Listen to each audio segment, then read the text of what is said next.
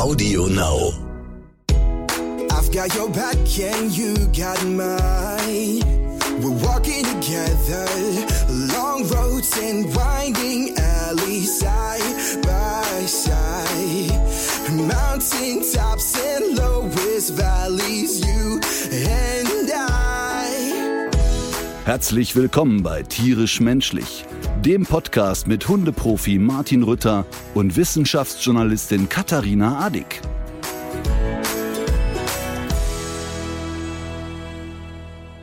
Komm, sag schon. Du bist zu spät. Ja, Und das ist ungewöhnlich. und das ist auch nicht ganz richtig, denn zu spät ist, wenn man ja unangekündigt zu spät kommt. Ich hatte dir aber eine WhatsApp geschrieben, es wird eine Viertelstunde später. Dann saß ich Ja, pünktlich eine ich mir. Viertelstunde später hier und musste dann darauf warten, dass du mich in diesen Call lässt. Das ist ganz in deinem Sinne. Ich kann ja schlecht hier die ganze Zeit sitzen und warten, ob er sich vielleicht wohl einwählen möchte. Aber Okay, es ist aber- tatsächlich ungewöhnlich, dass du ähm, Termin ähm, überhaupt nach hinten verschiebst. Also war viel los heute, was? Boah, heute war echt äh, ein Tag, wie ich ihn mittelschwer hasse, weil ich heute, ähm, ich habe heute Morgen erst die Leni zur Schule gefahren. Das ist noch der schöne Teil. Äh, das liebe ich ja wirklich, weil die sitzt dann ja so neben mir und wenn die gut drauf ist, dann plaudern wir die ganze Zeit. Wenn die schlecht drauf ist, zieht die sich die Jacke über den Kopf und ich darf im Prinzip nicht ein- und nicht ausatmen währenddessen. Ähm, und dann warte ich, bis die schläft und dann schläft die wirklich im Auto so tief wieder ein, dass ich dann laut Musik hören kann und so, da krieg ich nichts mehr mit. Wie Auf weit jeden Fall, ist das denn war dieser Schulweg? äh, 25 Minuten ungefähr. Ah, okay. Ähm, und auf jeden Fall, das war irgendwie das. Ich, ich liebe diesen Teil, diesen Start in den Tag. Und dann ging es ins Büro. Und dann kommt der Teil, den ich so hasse. Ich kann ja so schlecht so lang im Büro sitzen. Ne? Und heute war so ein Tag, die kletten mich dann am Stuhl im Konferenzraum fest. Und dann warten auf mich sechs verschiedene Besprechungen mit sechsmal unterschiedlichen Leuten. Und die kommen also alle frisch rein, bedröhnen mich volles Paket und gehen wieder. Nur Äh, der Ritter, der Einzige- ist irgendwann nicht mehr frisch. der Einzige, der die ganze Zeit miterleiden musste, war Michael, mein mm, alter Kumpel und Manager. Und der war heute mit die ganze Zeit dabei und wir hatten dann am Ende, kam nur noch Schwachsinn aus dem Kopf. Aber ähm, unterm Strich war es ein sauproduktiver Tag, denn wir haben heute das Bühnenbild für das Programm festgelegt. Ach, cool. Und es ist äh, aus dem schwachsinnigen Kopf von Michael gequollen. Ja. Ich kann also zu jeder Zeit sagen, ich bin nicht Er schuld war's. an diesem Bühnenbild, aber ich kann es mir auch leider nicht auf die Fahne schreiben, denn es ist, glaube ich, wirklich das Verrückteste und Bekloppteste, was wir je gemacht haben. Eignet sich das also auch schon als Diagnose? Wenn man dieses ähm, Bühnenbild betrachtet, weiß man dann auch, in welche Richtung die Persönlichkeitsstörung geht. Ja, aber nicht von Michael. Ähm, wir wir machen es ja immer so, dass ein sogenannter Kabuki, ein, ein festgeklammerter Vorhang, an der Bühnenkante hängt. Das heißt, die Leute sehen das Bühnenbild noch nicht.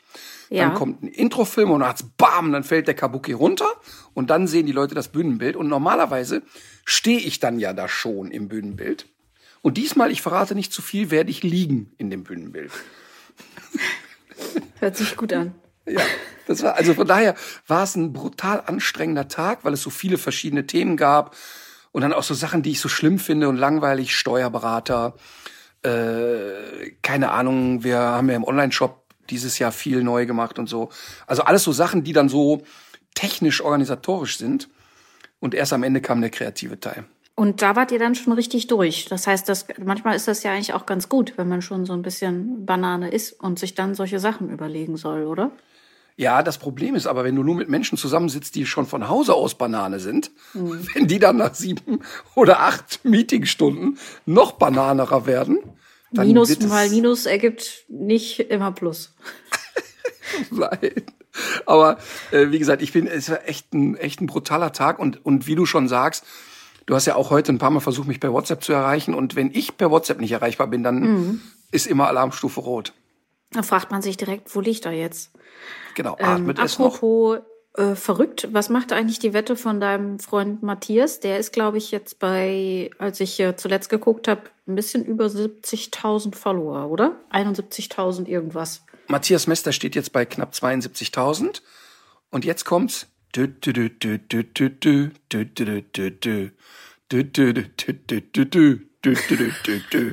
Was sagt ihr das? Jetzt nochmal. Was sagt ihr das? Wir sind im Zirkus. Ich mach's nochmal. Mann, das ist die Titelmelodie von Let's Dance. Und jetzt kommst du. Wow. Matthias geht zu Let's Dance. Yes. Ach, cool. Und das finde ich so cool.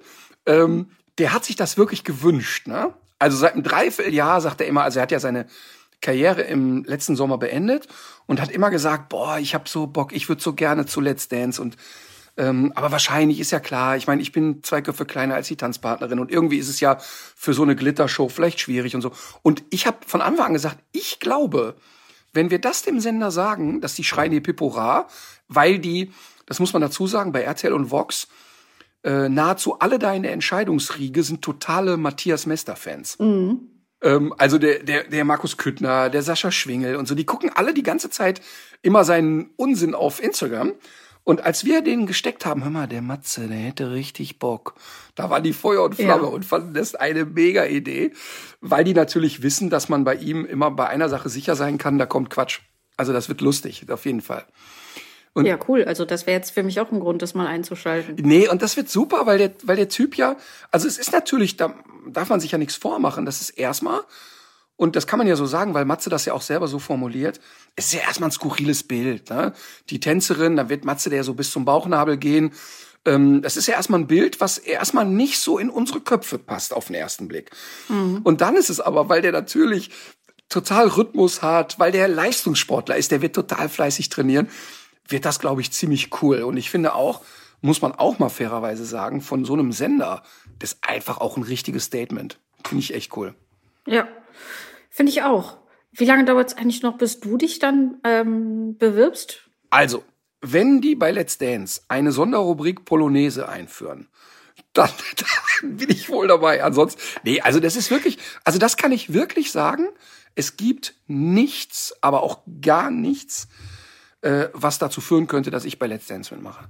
Und zwar nicht. Das kann ich mir nicht vorstellen. Und zwar nicht, weil das Format nicht. Es gibt irgendwas. Nein, das, das Format ist, ich mag das Format, ne? Und ich, ich habe wirklich großen Respekt vor der Leistung, die die da alle bringen, weil das echt amtliche ja. Arbeit ist. Also ich habe mit Mickey Krause, der in der letzten Staffel dabei war, und Mickey ist Marathonläufer, der ist fit wie Sau, der ist eh schon nur Haut und Knochen, der hat viereinhalb Kilo abgenommen in der Zeit da, ne? Mhm. Und der sagt, das war wirklich das Komplexeste, was ich je gemacht habe. Ich habe großen Respekt davor. Aber ist das nicht vielleicht auch ein Anreiz für dich? Guck mal, du, äh, du wirst, äh, tanzen ist ja super auf, auf ganz äh, vielen Ebenen. Ja. Du wirst dadurch fitter, du verlierst dadurch Gewicht und du tust ja auch noch was für deine geistige Fitness. Das ist ja erwiesenermaßen so. Für meine geistige Fitness? Ja, klar. Tanzen äh, fordert einen ja auf ganz vielen Ebenen. Also das ist gerade für, für alte Leute, äh, wird das immer wieder gesagt. Die sollen ruhig mal lernen, tanzen so, zu lernen.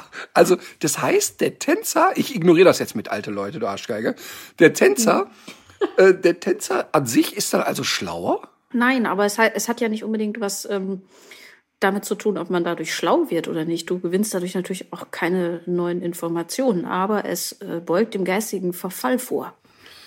Zu spät. Das notierst du dir jetzt gerade, ne? Ich schreibe mir das mal auf, aber es ist einfach zu spät. Nee, also ich werde aber, wenn äh, Corona das zulässt und die Chancen sind, glaube ich, ziemlich groß, dass diese Staffel mit Publikum stattfindet. Mhm. Ähm, die werden dann so auf Abstand wahrscheinlich sitzen und so. Aber dann habe ich gesagt, ich gehe da mit Detlef Steves zusammen in, ins Publikum und wir werden den Matze anfeuern. Ach, ach so, ich dachte ihr zusammen. Das wäre doch auch Der, süß. Defi hat schon mal bei Let's Dance mitgemacht. Ach so. Da wog der aber 30 Kilo mehr als heute. Wow.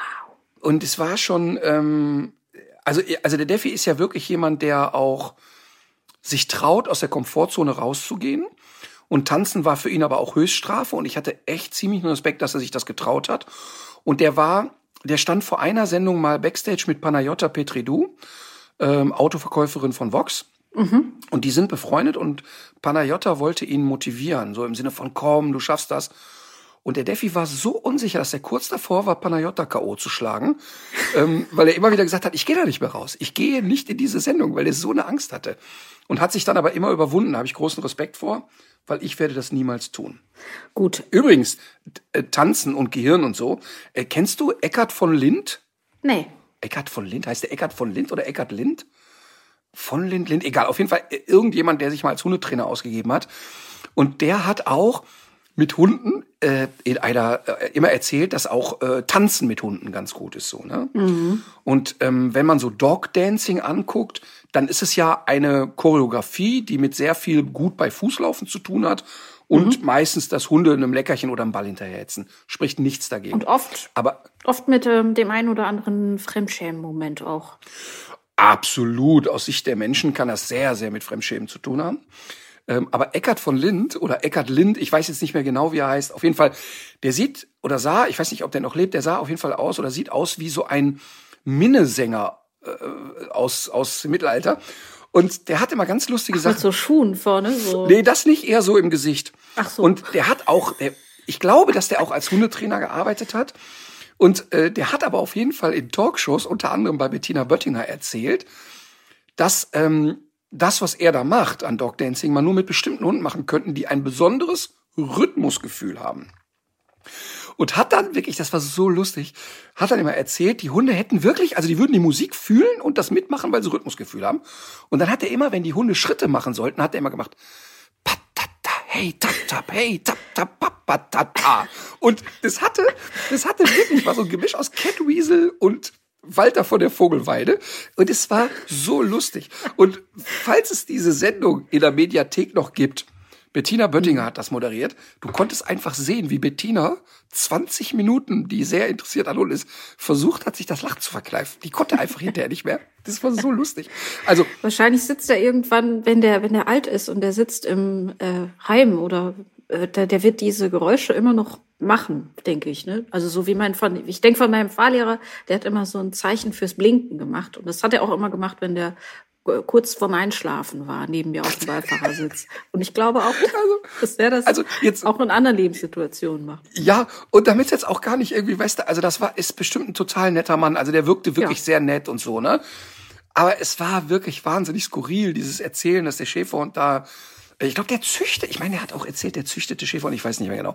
Aber auf jeden Fall, wir schließen es damit ab. Man wird mich ziemlich sicher in keiner Tanzshow dieser Welt erleben. Kannst du tanzen? Nein, also ganz, ganz furchtbar, ganz schlimm. Also noch, noch, noch weniger als du würde ich zu Let's Dance gehen. Aber auch nicht so betrunken auf der. Noch weniger als du. Betrunken auf der Tanzfläche alleine? Ach so, so Freestyle? Ja. Doch, doch, doch, das doch, schon. Das ne? schon. Ja, ja. Okay. Aber ohne, ähm, ohne Regeln sozusagen. Weißt du? Okay, ja, verstehe. Nicht diese Standardsachen, das kann ich überhaupt okay. nicht. Ähm, aber apropos Schäferhunde, die niedersächsische Polizei, und die ist nicht alleine, kann bis auf weiteres viele ihrer Diensthunde nur eingeschränkt einsetzen, denn strengere Tierschutzverordnungen vereiteln den Gebrauch der Schutzhunde. Konkret geht es um die neue Tierschutzhundeverordnung. Äh, Seit dem 1. Januar ist nämlich das sogenannte Stachelhalsband verboten. Und offenbar war das doch zentraler Bestandteil der Arbeit mit dem Hund. Denn neben den äh, niedersächsischen Polizisten können zum Beispiel auch, kann auch die Berliner Polizei im Moment 49 Schutzhunde nur streicheln oder im Käfig belassen. Jedenfalls ähm, ist das, was die Polizei üblicherweise mit ihren Hunden macht, wohl nicht mehr in Einklang zu bringen mit der neuen Gesetzeslage. Ich habe auch diese Überschrift gesehen und ich habe auch gesehen, dass einer dieser Pressesprecher so sinngemäß gesagt haben soll, ähm, er wird jedenfalls in einer Zeitung oder ich glaube bei NTV so zitiert, ähm, ja, wir würden ja so, also äh, wir können ja den Dienst jetzt nicht mehr ausführen, weil ja ähm, dort mit Schmerzreizen und so weiter gearbeitet wird. Ähm, äh, wir würden es gerne total anders machen, aber wir wissen halt nicht wie. Genau, das habe ich auch gelesen. Das fand ich war ein sehr interessantes Zitat, äh, dass man sich offen zeige für innovative, komplett gewaltfreie Ansätze, man aber momentan für bestimmte Einsatzszenarien keine Alternative sehe. Ja, man muss da jetzt mal ein bisschen weiter ausholen. Ähm, jetzt will ich eine Sache vorwegschicken. Ich bin ja überhaupt kein Experte ähm, was jetzt Polizeihundeausbildung angeht. Ich habe aber x-fach und ich würde sagen mindestens 30 Mal mit Ausbildern, mit Menschen, die einen Polizeihund führen, mit Polizisten, die in einer Hundestaffel waren und auch bei Ausbildungsmethoden äh, beigewohnt. Und ähm, äh, das, das hatte immer etwas von herzlich willkommen im absoluten Reich der Unwissenheit. Mhm. Ich sag dir mal ein schönes Beispiel, was ich erlebt habe. Da war der Marvin, der ist jetzt 22, da war der im Kindergarten, fünf Jahre alt. Da hieß es, nächste Woche kommt hier ein äh, Polizeihundeausbilder mit seinem Polizeihund und der zeigt den Kindern mal in der Kindergartengruppe, ähm, wie er einen verlorenen Gegenstand sucht. Das wäre ganz toll. Dann habe ich ähm, dem Polizisten und der Kindergärtnerin gesagt, hören Sie mal, stellen Sie sich nur bitte darauf ein, wenn Sie mit dem Schäferhund kommen. Mein Sohn wird fragen, warum der ein Stachelhalsband trägt. Mhm. Das, das wird nicht vermeidbar sein. Die Frage wird kommen, ohne dass ich mit dem, der wird das fragen. Ja, wie, warum? Ja, der wird das komisch finden. Stachelhalsband wird der komisch finden. Das weiß ich aus Erfahrung. Ja, hm, hm, hm. Also es war klar, man muss mit, äh, bei, muss, man muss bei Marvin mit Sachkunde rechnen. Das hatte er schon Jahre zuvor auf dem Hundeplatz gezeigt. So, und dann habe ich auch noch gesagt, und übrigens, er wird sie auch fragen, warum äh, immer wieder das Stromreizgerät eingesetzt wird. Das alles hatte zur Folge, dass der Polizist nicht erschien. Ah. Ähm, und das fand ich damals, und überleg mal, das ist, keine Ahnung, 17 Jahre her, ja. fand ich damals schon wahnsinnig bizarr, dass jemand, der ja diese Ausbildungsmethoden verwendet, aber gar nicht dazu steht. Also gar nicht sagen kann, hey Leute, das ist cool, das gehört einfach dazu. Und ähm, die, es ist äh, ja ganz oft so, dass die Polizeihunde sehr allround-mäßig ausgebildet werden. Das heißt, nahezu alle machen eine sogenannte Schutzhundeausbildung und werden dann aber vielleicht Drogenspürhunde. Was überhaupt zwei völlig unterschiedliche Arten des Arbeitens sind. Ne?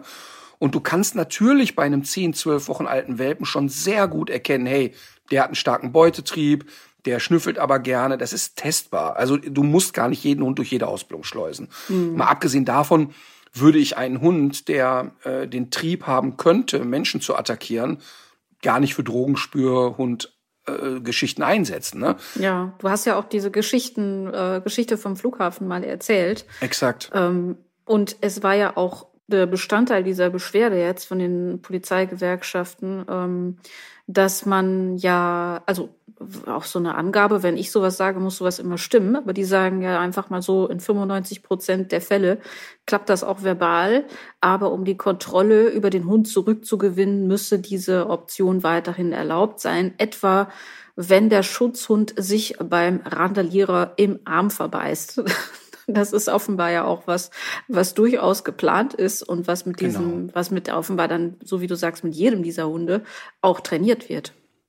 Absolut. Und jetzt, jetzt muss man weiter vorne anfangen. Das heißt, es werden Hunde gezüchtet und ausgebildet, die einen derart starken äh, Trieb haben, in bewegte Objekte reinzubeißen und sie festzuhalten. Das heißt, es sind dann so erstmal die klassischen Rassen, Malinois, Deutsche Schäferhund, ähm, Dobermann früher, Rottweiler früher, wird alles nicht mehr genommen. Inzwischen ist es fast nur noch äh, belgische Schäferhundarten. So, jetzt gehen die ran, beißen, werden schon auf früheste Kindheit und äh, vor dem Geburtsprozess darauf selektiert. Das heißt, man nimmt Hunde, die eine große Hysterie in sich tragen und derart starkes äh, Beuteverhalten zeigen, dass die im Grunde an einem sozialen Leben nicht interessiert sind. Das heißt, den ganzen Tag haben die nur im Kopf, okay, wo kann ich losballern? Natürlich sind die zu Hause ruhig und entspannt, die laufen jetzt nicht durch den Park und alles, was sich bewegt, häckseln die, aber wenn die in der Arbeit sind, sind die halt echt mhm. durch. Mhm. Und dann sind die in so einer hohen Triebstruktur, und da gebe ich den Jungs wirklich recht, da kannst du nicht mit dem Leckerchen tauschen. Also wenn der sich dann verbeißt, dann ist eine Bratwurst ein Leckerchen und oh, da fliegt ein Futterbeutel, das kannst du völlig vergessen. Das heißt, die gehen dann also hin, drehen den Trieb so hoch, Hund beißt und dann lässt er erst wieder los, wenn er entweder mit einem ähm, Stromhalsband eine geballert kriegt oder ähm, die Luft abgeschnürt wird oder oder oder. Also alle diese Mittel, die dann für diesen Hund so existenziell sind, wo er sagt, ja, scheiße, ich will da reinbeißen, aber atmen ist dann doch wichtiger. Die sind aber so triebig und so hart, dass die, selbst wenn die dann eine geballert kriegen, in der nächsten Situation wieder rangehen. Also das heißt, wenn mein Hund, wenn die Emma am Weidenzaun eine geklatscht kriegt, auf diese Weide geht die nicht mehr. Weil, weil der Trieb, an das Pferd zu gehen, sehr klein ist bei ihr. Diese Hunde sind aber so süchtig nach diesem Beutefangspiel, dass die auch, wenn die mal eine geknallt kriegen, beim nächsten Mal wieder hingehen. Und das ist die Argumentation, womit das immer schön geredet wurde. Da wurde immer gesagt, hey, was habt ihr denn? Da hat's einmal äh, gemacht und dann geht er doch wieder ran. Jetzt finde ich aber, ist es moralisch gar nicht vertretbar, einen Hund so süchtig zu züchten, dass ich ihn nur mit Gewalt da wieder wegkriege. Wenn jetzt ein Polizist neben mir säße, der mit Polizeihunden zu tun hat, der würde aber sagen, Martin, schau mal, und dieses Argument muss man auch in den Raum werfen dürfen, dieser Hund schützt das Leben eines Menschen im Zweifel. Also klassische Situation, ähm, war ich sogar bei einem Polizeieinsatz mal dabei. Ähm, äh, nicht bei einem realen Einsatz, sondern bei einem Training, nicht, nein, nein, nicht, nicht bei einem realen Einsatz, sondern bei einer Trainingsform dabei. Ist aber eine Situation, die entsteht, ist äh, Gebäude, Täter ist drin oder vermeintlicher Täter, der wird mehrmals gerufen, kommen Sie bitte raus, kommen Sie bitte raus, niemand kommt raus. Jetzt hast du die Möglichkeit, dass zwei, drei Polizisten da reingehen in ein stockdunkles Gebäude ähm, und sich der Situation aussetzen, wir geraten sofort in, in, in Schusswaffengebrauch, wir sind völlig in der Gefahr, also schicken die einen Polizisten nicht rein, sondern einen Hund und sagen, such den mal und verbell den. Und wenn der wegrennt, packst du dir den halt. Und dadurch gewinnen die Zeit und können im Zweifel eingreifen. Das heißt, die Argumentation ist dann natürlich, dass ein Menschenleben vor einem Tierleben steht. Und das ist die, sag ich mal, Mensch, die, die menschliche Argumentation an der Stelle. Und das, finde ich, muss man auch als Diskussion zulassen. Ich finde nicht, dass man das völlig verwerfen kann oder so. Aber das ändert nichts daran, dass 99,9999999 Prozent aller Einsätze, die ein Polizeihund jemals haben wird, auch trainierbar sind ohne schlimmsten Gewaltgebrauch. Also ähm, ist es wirklich eine sehr ähm, absurde Sache, dass jetzt bei der Polizei dargestellt wird, als würde es nicht möglich sein, dem Hund beizubringen, jag mal jemanden ähm, oder äh, such mal etwas, verbell mal jemanden, ohne dass da Gewalt angewendet wird. Das ist natürlich abstrus. Und ich kann jetzt schon sagen, egal welche Polizeihundestaffel bei mir anruft, ich bin nicht verfügbar. Mhm. Denn ich habe ja schon jetzt in den letzten Tagen x Anfragen bekommen, alle möglichen äh, Dörfer schreiben mich an und sagen, äh, können Sie denn da nicht eine Schulung stattfinden lassen? Nein, kann ich nicht.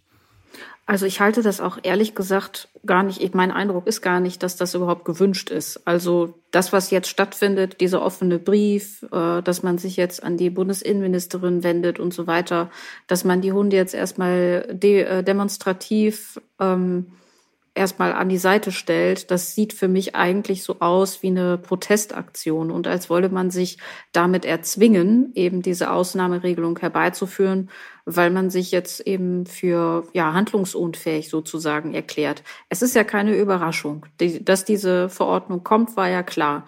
Und dass es auch immer weniger geduldet ist, diese Art der Ausbildung und auch immer weniger mit den äh, deutschen Tierschutzvorstellungen in Einklang zu bringen ist, das ist auch eine Sache, ein Prozess, der sich über Jahre angebahnt hat. Das heißt, wenn man sich wirklich hätte verändern wollen, dann hätte man sich ja tatsächlich geöffnet und würde sich jetzt nicht so mit gehobenen Händen hinstellen und sagen, wir können ja nichts machen, wir haben ja leider keine Alternative. Was ich auch interessant fand, war, wir beide haben ja da schon öfter drüber gesprochen, über das Thema im Podcast. Und dann kamen ganz oft Nachrichten ähm, von wegen, ach, das äh, ist doch eigentlich alles gar nicht mehr so. Und diese Ausbildung mhm, genau. läuft doch heutzutage gar nicht mehr mit Schmerzen oder mit Stachelhalsbänder. Und das sind doch Extreme und Ausnahmen und so weiter. Und jetzt sieht man ja doch, dass äh, es sich anders darstellt. Total. Aber noch schlimmer finde ich das Thema, und dabei bleibe ich, ähm, im Freizeitbereich. Ähm, weil ich finde wirklich, dass man darüber diskutieren muss, ob ein Hund jetzt militärisch eingesetzt wird bei der Bundeswehr, ob der ein Menschenleben bewacht, schützt oder ein, ein Menschenleben rettet oder so weiter. Die Diskussion will ich nicht führen, sage ich dir ganz ehrlich, aber ich verstehe die Diskussionsgrundlage. Ich kann die nachempfinden. Aber ich kann die im Freizeitbereich schon keine einzige Tausendstel Sekunde nachempfinden.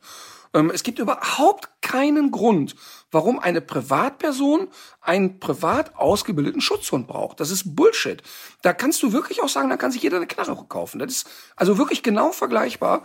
Und deshalb finde ich gerade eben gut, dass jetzt diese Polizeinachrichten kommen, weil natürlich klar ist, wenn die Polizei jetzt schon sagt, oh Scheiße, ganz öffentlich sagen wir, wir dürfen das nicht mehr, was wir da machen, dann will ich mal die Argumentation äh, in Schutz und, Suppe, äh, Schutz und Gruppe Nord-Süd möchte ich mal hören, warum es da noch so weitergeht. Mhm. Ja, also die Polizei versucht ja eine Ausnahmeregelung äh, zu erwirken, aber sollte es die geben, werden daran natürlich äh, Voraussetzungen geknöpft und äh, geknüpft und das ist natürlich bei einer privaten Schutzhundeausbildung dann schwieriger. Da geht es ja nicht um echte Gefahrenabwehr. Also das ist ja sowieso schon konstruiert, aber das wäre ja noch konstruierter. Das kann ich mir auch nicht vorstellen. Ich sag dir auch übrigens, warum ich total raus bin bei der Beratung. Wenn also jetzt eine ernstzunehmende und seriöse Anfrage käme, würde ich mich bei diesem Bereich keine einzige Sekunde einbringen. Und zwar aus zwei Gründen. Das eine ist, mir fehlt da schlichtweg die Erfahrung mit solchen Leuten. Ähm, also ich meine jetzt nicht die Ausbildung der Hunde, sondern ich, das ist ja, weißt du, ist ja so, als wenn ich jetzt eine NATO-Truppe in Afghanistan leiten sollte. Ähm, das ist ja einfach nicht möglich. Ähm, das heißt, mir fehlt einfach die Erfahrung mit diesen Leuten und mit diesen Konstrukten, die da herrschen. Und ich möchte auch ehrlich gesagt gar nicht derjenige sein, denn ich weiß ja genau, was passiert. Wenn ich jetzt drei Ratschläge gebe und sage, Leute, ich würde so und so machen, es wird ja immer irgendeine Sache mal nicht funktionieren. Und dann geht's ja sofort los. Ah, jetzt haben wir sanfte Methoden angewandt, jetzt hat es nicht funktioniert. So wie ja heute auch manche Sachen nicht funktionieren. Also da sollen sie sich schön einen anderen Blöden suchen. Ja, ich bin gestern beim Spaziergang an, äh, mit Alma an einer Frau vorbeigegangen, eine Hundehalterin, die hatte so was äh, kurzschnauziges dabei. Hm, ich glaube, irgendwie so ein kleiner Bullterrier war das. Und ich habe schon von weitem gesehen, äh, dass die, wie sie sich auf diese Hundebegegnung jetzt vorbereitete. Also Alma lief auf der anderen Seite rechts neben mir und ähm, dann stellte sie schon irgendwie ihre Jutetüte ab und so weiter. Und man konnte sehen, also sie brauchte offenbar beide Hände, um den Hund irgendwie zu bändigen. Und als ich dann im, also im Vorbeigehen habe ich gesehen, dass die, ähm, dass die in den Rücken von dem Hund gegriffen hat und den also unter maximaler Kraftanwendung gekniffen hat und sozusagen das, mhm. das Rückenfell umgedreht hat. Und manchmal ist es ja so, dass Sachen schneller rausgeschossen sind, äh, als man sie durchdacht mhm. hat. So war es dann bei mir auch. Und äh, ich konnte es auch wirklich kaum fassen, was sie da gemacht hat. Und ich weiß gar nicht mehr, was sie entgegnet hat äh, zuerst. Jedenfalls habe ich gesagt, ja, äh, dann vielleicht mal zu einer Hundeschule gehen. Und da sagte sie aber, da sei sie ja. Und dort äh, habe man ihr das ja so geraten, dass ähm, das so zu machen. Gibt es eine denkbare Konstellation, wo du so eine Aktion für angemessen halten würdest? Also ich will erstmal vorab sagen, dass tatsächlich ich auch heute noch, also erstmal vorab, es gibt in Deutschland ist das Niveau in Hundeschulen extrem hoch. Und ich glaube, die, die, also ich kenne ja ein paar Sachen, ich weiß, wie in den USA der Standard ist, wie in Holland, in der Schweiz, in England der Standard ist, kann ich wirklich sagen, dass wir mal richtig weit vorn sind. Mhm. Und das, was sich in den letzten 20 Jahren getan hat, ist wirklich toll. Und so das Grundwissen, äh, das liegt ja auch an dir, das will dir ja keiner absprechen. Also nee, das, ich rede gar nicht von mir. Nee, nee aber ich rede von dir. Und ähm, oh. das, das ist ja wirklich auch was, was, ähm, was die Sache hier in Deutschland nachhaltig geprägt und verändert hat. Ja, das glaube ich auch, auf jeden Fall auf den Hundehalter bezogen. Ich wollte aber eigentlich die Trainerkollegen mhm. auch außerhalb unseres Netzwerkes sagen, das Niveau ist wirklich hoch. Ähm, ich, also wirklich gerade im internationalen Vergleich sind die Hundetrainer in Deutschland wirklich auf einem Top-Spitzenniveau. Das muss man echt so sagen. Und es gibt kaum noch eine Hundeschule, wo du sagst, also die wissen jetzt wirklich gar nicht mehr, was los ist. Ne? Trotzdem begegnet es uns wirklich in jeder unserer Hundeschulen immer wieder, dass Menschen zu uns kommen und sagen, ja, pff, ich sollte den da immer auf den Rücken schmeißen, den sogenannten Alpha-Wurf anwenden. Ich sollte den mal packen und schütteln, wo du denkst, das gibt's doch seit 80 Jahren nicht mehr. Doch, das gibt es immer wieder. Und wir hatten eine Folge mal beim Hundeprofi. Die Leute hatten einen, ich glaube, Hoverwart Kangal Mix. Und die Frau ging mit dem Hund spazieren und der Hund war sehr pöbelig an der Leine.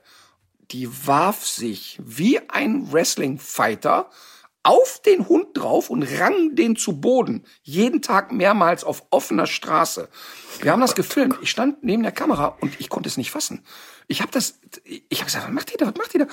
Und dann kam die und sagt, boah, was ist Schweiß gebadet. So, jetzt hat er nachgegeben. Und dann habe ich gesagt, jetzt ernsthaft? Du hast dir einen Hund gekauft, damit du einen Ringkampf mit dem machst?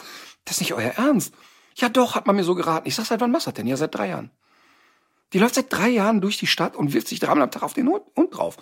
Und und dann tun die mir so leid. Und die hat geweint auch, ne? als ich der gesagt habe, wie panne ich das finde und wie unnötig das ist. Die hat geweint.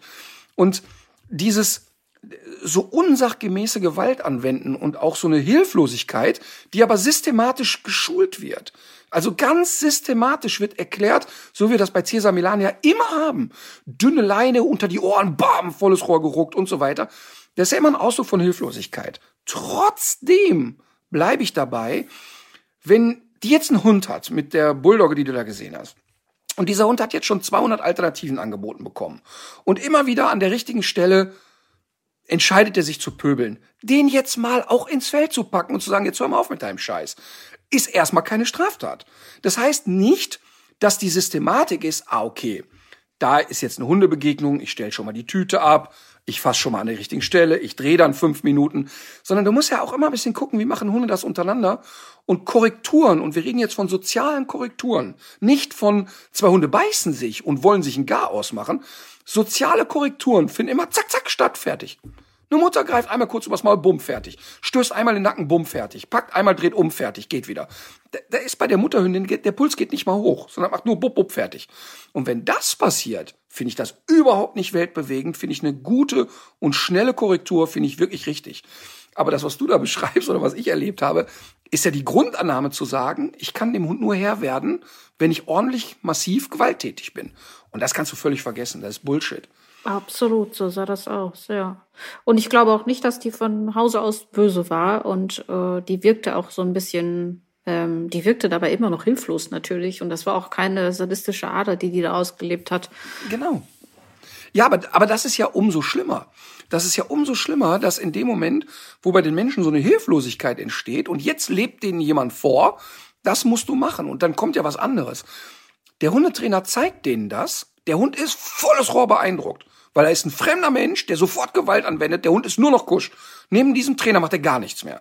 Das ist ja das Cesar Milan-Phänomen. Dass die Hunde nur kusch sind und sagen, ach du Scheiße, jetzt gibt's gleich wieder einen auf die Fresse. Also äh, äh, denken die Leute, ah, okay, alles klar. Das läuft. Die sehen dann plötzlich nicht mehr, dass der Hund nur noch beschwichtigend rumrennt, die Ohren sind zurück, er hechelt wie verrückt. Das sehen die dann einfach nicht mehr. Und die sehen dann nur, ich habe drei Jahre lang Randale an der Leine, der Trainer knallt dem zweimal eine, jetzt ist das Ding durch. Und das ist echt, echt hart. Trotzdem muss ich auch mal sagen, dass ich mich manchmal wundere, auch was Menschen sich von ihren Hunden gefallen lassen.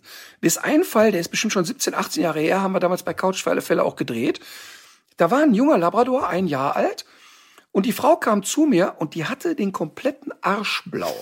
Also es gab keine Stelle, wo der Hintern nicht blau war. Also wir reden von wirklich blaue Flecken. Ne? Und die erzählt mir, und das war ein, warte mal, ein Labrador-Jagdhund-Mix irgendwie. Ich glaube, Drata mit drin. Und die sagt mir, wenn der Hund ahnt, dass ich das Haus verlasse, ohne ihn mitzunehmen, und ich gehe zur Tür, kommt der Anker und beißt mir voll in den Arsch. Und die macht schon so, so Tricks, ne? Also die geht dann Rückwärts. zum Garten und sagt, hallo, hallo, dann geht der Hund gucken und dann rennt sie schnell raus und macht die Tür hinter sich zu, ne? Und dann habe ich sie gefragt, seit wann das so ist. Und dann sagt sie, ja, im Grunde seit der ein Baby ist. Der sprang immer an mir hoch, hat in meine Beine gebissen. Und dann habe ich wirklich gefragt, haben Sie denn noch nie den Impuls gehabt zu sagen, ich wehre mich? Gab es noch nie den Moment, wo sagen, ich klatsche mir jetzt eine, wenn er das noch mal macht? Ja, aber ich kann doch dem Hund da keine Gewalt irgendwie anwenden und äh, und da verwechseln die Menschen Gewalt anwenden zwischen ich muss mir doch auch nicht alles gefallen lassen. Also wenn ein Welpe mir den ganzen Tag hinterher und beißt mir die Beine, dann frage ich natürlich auch, hat der Langeweile, was ist sein Bedürfnis und so weiter. Aber sorry, ich muss auch nicht alles zulassen. Und das finde ich wirklich krass. Junge Welpen testen das schon. Klassiker in einer Welpengruppe. Fünf Menschen stehen da, sieben Welpen spielen und die Welpen im Spiel, bom, gegen die Beine von Frau Schmitz. Bom, gegen die Beine. Immer wieder knallt die ganze Gruppe in die Menschenbeine rein. Und dann sage ich aber, Leute, die testen doch jetzt schon aus, wie weit sie gehen können. Nein, die sind doch noch klein und die probieren doch nicht aus. Aber komischerweise rennen die gegen kein Agility-Gerät beim Spiel. Mhm. Wieso nicht? Ja. Ja, und, und, und dieses auch mal aushalten und sagen, jetzt halte ich mit dem Fuß mal dagegen, ohne, also nicht jetzt, ich trete den Hund, aber ich bleib mal stehen und sag, nee, pass auf bis hierhin und nicht weiter. Oder jetzt in dem Fall Labrador, sage ich auch mal ganz ehrlich, den packe ich meinen Arsch und Kragen, wenn er doch weiter so macht. Ähm, Finde ich nicht schlimm. Und das ist nicht Gewalt anwenden für mich. Das ist nicht, oh, da ist jemand hilflos und das Konzept ist nur noch Gewalt. Aber ich finde durchaus, dass ein Hund auch mal merken kann, ich bin auch nicht nur aus Watte. Mhm. Ähm, sonst bleibt ja immer noch die Möglichkeit, dass man sich einfach von seinem Lebenspartner oder der Partnerin trennt und das Haustier dann dem jeweils anderen mitgibt. In Spanien ist das jetzt äh, erschwert. also Spanien, oh, der Hund beißt mir, der, also mit anderen Worten, der Hund beißt mir immer in den Hintern. Ich lasse mich von meinem Mann scheiden, lasse den Hund da, bin weg. Ja, das wäre so ein äh, Lifehack, würde ich als Scheidungsanwältin auf jeden Fall zu raten. Äh, Spanien führt geteiltes Sorgerecht bei Haustieren ein. Das war noch so eine erbauliche Meldung aus der letzten Woche. Hast du auch gesehen? Wie habe ich das zu verstehen? Das heißt, da gibt's ein, da gibt's dann Unterhaltsstreitigkeiten auch? Wer zahlt fürs Futter oder ähm, Das vermutlich auch, aber es soll eben für den Scheidungsfall geregelt sein, dass die Ehepartner eine Lösung im Sinne des Tierwohls finden. Also das Haustier ist ähm, weg von seinem Status als Sache in, in diesem Zusammenhang und wird als lebendiges, fühlendes Wesen anerkannt. Und deswegen gibt es jetzt in Spanien ähm, geteiltes Sorgerecht für Hund, Katze oder Hamster. Ich weiß nicht, was diese Aufzählung soll und was mit den ganzen anderen Tieren ist. Ob das auch für Ex Echsen, äh, Kanarienvögel, Meerschweinchen und so weiter gilt. Ähm, jedenfalls sollen Richter das zukünftig bei ihren Entscheidungen berücksichtigen. Man, äh, möglich ist zum Beispiel das Wechselmodell. Und äh, was hältst du davon? Äh, erstmal, ist in Spanien Kettenhaltung noch erlaubt? Weiß ich nicht. Im Zweifel ja, oder? Ich war ja jetzt zwei Wochen in Mallorca mhm. und ich habe äh, wieder mal reichlich äh, Hunde an kleinen Hundehütten gesehen, die an sechs Meter Ketten angebunden waren. Ähm, also ich finde, also ich weiß nicht, ob es erlaubt ist, kann ich überhaupt nicht beurteilen, aber ich finde, dass mhm. das mal obere Priorität haben sollte, solche äh, Sachen einzuführen, statt wir führen jetzt hier Unterhaltsstreitigkeiten. Auch die Kettenhaltung für Hamster sollte dringend abgeschafft werden. Richtig, bei Goldfischen sollte es aber noch okay sein. Ja.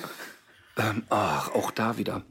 Ich habe, äh, kleiner äh, Sprung, Toni Kroos hat in seiner Toni Kroos äh, Football Academy einen, einen Wettbewerb äh, ins Leben gerufen oder eine Challenge, die Kick It into 2020 Challenge. Also ähm, schieße einen Fußball so komplex wie möglich oder einen Socken irgendwo rein oder Toni hat seinem Sohn ein Gummibärchen in den Mund geschossen und so weiter. Ne? Ähm, irgendwie. Ach, das steckte dahinter. Genau, und, und, und dann ist natürlich klar, junge, ambitionierte Fußballer lassen sich dann die verrücktesten und technisch tollsten Sachen einfallen. Also halten dann 500 Mal den Ball hoch, schießen den, was weiß ich, durch ein Autodach und so weiter. Und äh, Toni und ich sind ja ganz gut befreundet und ich habe mich so kaputt gelacht über den Quatsch, der sich einfällt. Und dann habe ich halt meinen Teich benutzt, habe einen Fußball dahingelegt und aus 10 Zentimeter den Ball in den Teich geschossen und so getan, als wäre eine wahnsinnige Leistung. Ähm, und Toni hat das bei Instagram kommentiert. Also diese Challenge zeigt, dass wohl alle glauben, die könnten mitmachen. Ähm, was ich aber sagen will, ist, selbst da habe ich eine Nachricht bekommen, dass es ein wirklich tierquälerischer Akt war, den Fußball mit 3 kmh ins Wasser zu schießen, denn die Fische, die da drin wären, könnten jetzt anhand der Erschütterung des Balls, könnte denen jetzt die Schwimmblase platzen. Mhm. Und wie wenig Herz hätte ich wohl bitte für diese Fische da? Wenn davon die Schwimmblase platzt, dann kann es bei mir kein Fisch geben, der noch lebt, weil ich im Sommer, ich würde sagen, 500 Mal pro Woche da einen Fußball reinschieße und die immer hinterher mhm. Aber ich finde das spannend. Hat sich das auf die Anzahl der Goldfische äh, ausgewirkt oder nicht? Die verschiedenen Sprünge von Emma ins Wasser. Aktuell Gibt es seitdem mehr, weniger oder gleich viele Fische? Wir schieben es ja immer dem Reiher in die Schuhe. Vielleicht waren es aber alles geplatzte Goldfische. So, wo waren wir stehen geblieben? Ist es sinnvoll, dass es ein geteiltes Sorgerecht für Hunde gibt? Die Frage, die ich immer hätte, ist, das bedeutet also, wenn ich den Hund gekauft habe, der Kaufvertrag mit dem Hund läuft auf meinen Namen, muss ich, wenn ich eine Freundin hatte, die drei Jahre mit mir gelebt hat, muss ich dann mit der den Hund in Zukunft teilen? Möchte ich aber vielleicht ja gar nicht. Ist aber, glaube ich, ähm, auch so nicht gemeint. Also wenn man sagt, es ist eine Lösung im Sinne des Tierwohls zu finden, dann ist daran wahrscheinlich auch die Voraussetzung geknüpft, dass es auch eine Beziehung zwischen Mensch und Hund jeweils gibt und nicht nur jetzt das, äh, der, das, das, der gemeinsame Wohnort oder, oder, oder sowas. Naja, aber guck mal, wenn wir beide uns jetzt drei Jahre lang als Paar versuchen und dann haben wir ja. äh, von mir aus gemeinsam die Alma gehabt und die Alma hat auch irgendwie mag mich auch. Und und nach drei Jahren trennen wir uns aber. Das ist doch absurd, mhm. dass ich dann Recht erwerbe, Alma jetzt jedes Wochenende zu sehen. Wahrscheinlich, wenn es nicht drei Jahre gewesen wären, sondern vielleicht sieben. 17. Ja. Also, lange Rede, kurzer Sinn. Ich halte das ähm, in manchen Fällen für sehr sinnvoll, weil ich auch schon echt brutale Streitigkeiten erlebt habe. Aber wer will das beurteilen? Ich habe ja, äh, wurde ja schon nicht nur einmal äh, für Gutachten zu Gericht geholt und unter anderem auch solche Sachen. Ja, Ach, echt? Wo ist der Hund besser aufgehoben und ähm, ist es denn für beide? Dann kommen Richter mit so Ideen, ja, wir stellen uns auf eine Wiese und beide gehen links und rechts. Will der Hund denn wirklich zu beiden? Das ist alles Bullshit natürlich. Vorher unbedingt mit Leberwurst einschmieren. Ja, und äh, also Emma würde immer mit jedem Fremden erstmal 30 Meter mitgehen in der Hoffnung, da ist eine Party. Ähm, Also das ist natürlich sehr schwer zu beurteilen. Ähm, von daher, ich finde es erstmal gut, weil die, diese Geschichte ja impliziert, dass das Tier keine Sache ist. Das ist erstmal gut. Aber wie das umsetzbar sein soll, das, äh, also ich kann als erfahrener Scheidungsanwalt kann ich nur raten, den Kaufvertrag des Hundes immer alleine zu unterschreiben. Die Chancen sind ziemlich groß, den Hund dann behalten zu können. Ähm, apropos praktisch, du hast diesmal was beigetragen zur Rubrik Dinge, die die Hundewelt nicht braucht. Und das, dieses Bild, was ich da gesehen habe, war unterschrieben mit dem, äh, mit der Bildbeschreibung praktisch zum, praktisch zum Umhängen und Abschleppen von Hunden. So. Also es ist im Prinzip, ist es, ähm, ja, wie, wie nennt man da? Also man muss sich jetzt vorstellen, da ist so ein Riemen, den man sich so seitlich über die Schulter hängt. Und da drunter, statt einer Einkaufstasche, ist dann so eine Halterung, wo man den Hund reinklemmen kann und dann wie so ein Einkauf neben sich hertragen kann. Das ist von einer, äh, eine Dame hat uns das geschrieben bei Instagram. Ich habe jetzt leider irgendwie verdrängt, wer es war. Und die hat sich natürlich auch total beömmelt. Und wenn man das Bild auch so sieht, ähm, da, da, dann fragt man sich ja immer wieder, wer kauft das? Das kann niemand kaufen. Es ist übrigens auf halbem Weg zwischen Kopf und Hund ist ja auch noch Platz für eine Handytasche, praktischerweise. Ne? Ja, das kann ich ja noch verstehen. Es gibt einmal die Vorrichtung für den Hund und für das Handy. Aber weißt du, ich kann mir dann noch vorstellen, wenn es heißt, Moment mal eben, diese, weil da, ich denke dann immer sehr praktisch, dieses Ding könnte eine Hilfe sein, wenn ein Hund geborgen werden soll. Mhm. Ne, da hat ein Hund sich ist jetzt äh, hat sich die Beine gebrochen, so kann ich den vielleicht eine gewisse Zeit von A nach B tragen. Das könnte ich mir sogar noch vorstellen.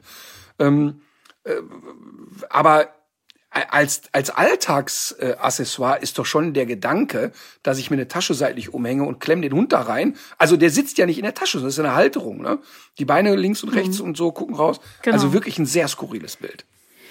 Es ist sehr skurril, vor allem wenn man sich vor Augen führt, also was man daran, wenn man das so sieht, dann muss man doch sagen, Mensch und Hund sind wirklich sehr weit gekommen in den letzten tausend Jahren. Und äh, dazu gibt es übrigens auch was Neues aus der Wissenschaft. Es gibt ja verschiedene Theorien dazu, wo sich Hund und Mensch das erste Mal begegnet sind. Und es gibt auch die Theorie, dass das vielleicht sogar mehrfach gleichzeitig an äh, verschiedenen Stellen auf der Welt passiert sein soll. Und jetzt gibt es etwas Neues und diese Spur führt nach Japan. Und zwar, das finde ich nämlich am spannendsten an dieser ganzen Geschichte, lebte dort einige tausend Jahre ein Wolf, der Okuri Okami, äh, Entschuldigung an dieser Stelle an alle Japanerinnen und Japaner, weil das sicherlich ganz anders ausgesprochen wird. Aber von diesem Wolf hieß es, dass man, wenn man ihn denn im Wald treffe, dass er den verwirrten, äh, verirrten Wanderer sicher zu seinem Ziel eskortieren würde. Ein Wolf, so groß etwa wie ein Border Collie, äh, der wie so leider so viele spannende Tiere schon Anfang des 20. Jahrhunderts ausgerottet wurde. Jetzt kann man über diese Überlieferungen ja sagen, was man will. Erstmal ist das eine schöne, spannende Geschichte, finde ich.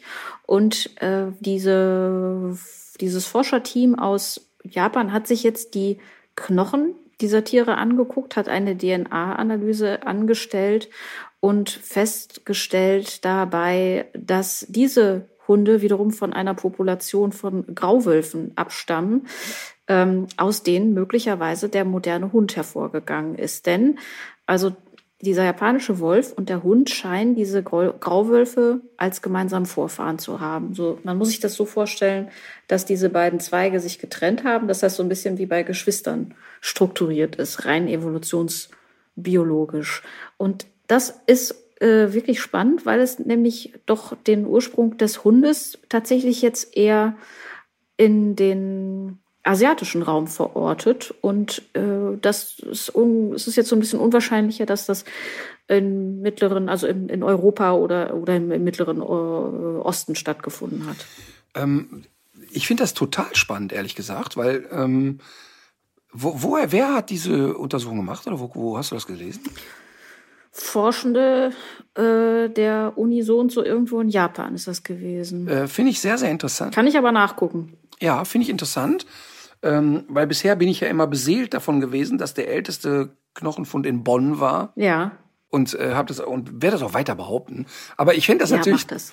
Nein, ich finde das, ich finde das mega spannend, weil ja immer wenn, wenn so ein Twist kommt, ne, wissenschaftlich oder mhm. von Erkenntnissen, dass man immer, was weiß ich, Jahrhunderte haben die Leute gesagt, ja, so war das immer. Und dann kommt jemand und sagt, nee, ich glaube nicht. Das finde ich ja immer total spannend einfach. Ne? Ja. Ähm, das ist so wie mit den Dingos, wo äh, hunderte Jahre immer erzählt wurde, ja, die Dingos, die sind aus Australien.